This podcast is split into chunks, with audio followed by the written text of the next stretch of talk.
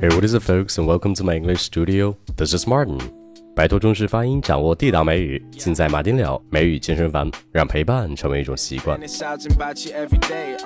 The first time he told me to stay, I got away with the kiss and the taste. I took it to the place, I saw your face, I was amazed. I said, This girl, I need a chase. 哎，你有没有在工作中感觉某一天的工作效率特别高？你有没有在上学的时候感觉某一次考试自己的状态特别好？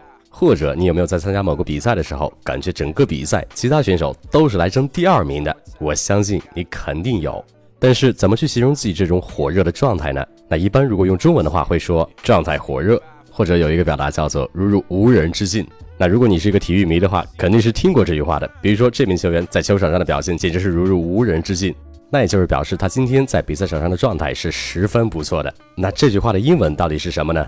其实非常的简单，就是 in the zone，in the zone，zone，z o n e，zone。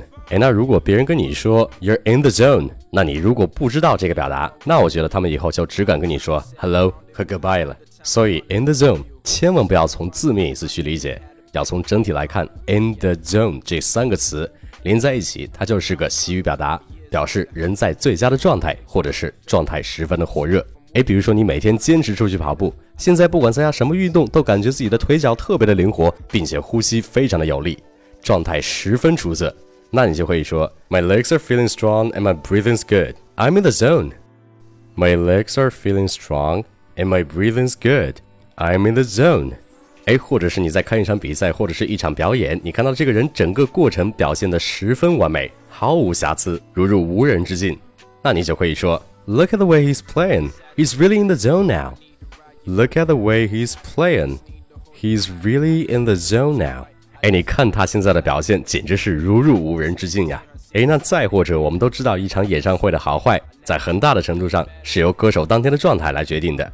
那我想你肯定经历过一场让你印象十分深刻的演唱会，那可能就是因为那位歌手当时的状态出奇的好。那你就可以说，That concert was awesome. The singer was really in the zone. That concert was awesome. The singer was really in the zone. 那这句话就是说，那场演唱会简直是太赞了，那个歌手当天的状态是出奇的好。